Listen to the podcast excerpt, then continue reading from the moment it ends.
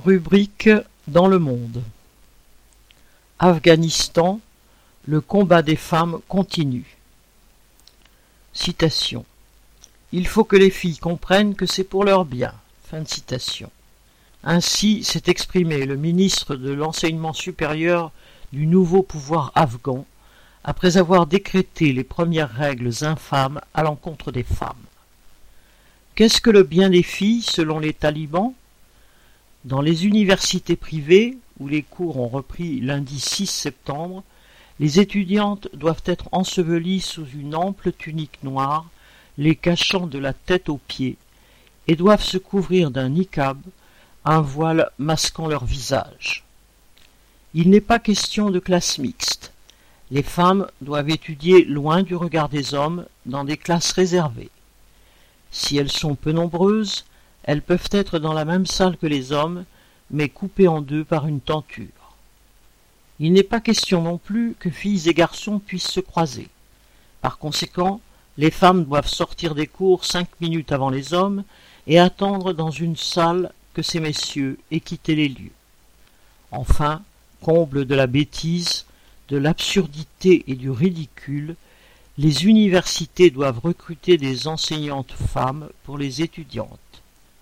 Certes, comme ces enseignantes ne sont pas assez nombreuses, ce pourront être des hommes, mais à la condition qu'ils soient, comme le précise le décret, des enseignants âgés dont la moralité aura été passée au crible. Avant même la publication du décret et dans les jours qui ont suivi, des reportages ont montré à Kaboul des manifestations de plusieurs dizaines de femmes exigeant le respect de leurs droits et prêtes, comme disait l'une d'elles, à prendre des risques plutôt que de mourir à petit feu. Avec détermination et courage, elles sont allées crier leurs revendications à la barbe des mollahs avant d'être dispersées par les forces de police. Nous devons pouvoir participer à la prise de décision, à la politique, à l'éducation, à l'emploi. Tout le monde ici a des droits. On ne peut pas rester à la maison et se taire. Fin de citation. Ces vingt dernières années, des enseignantes, des étudiantes, des intellectuels, des artistes, des femmes appartenant aux couches supérieures de la société ont acquis des droits, des libertés, un début d'égalité. Mais si, dans les grandes villes et surtout à Kaboul, une petite minorité de femmes a ainsi pu connaître une amélioration de ses conditions, ailleurs, dans les campagnes, il n'en a rien été.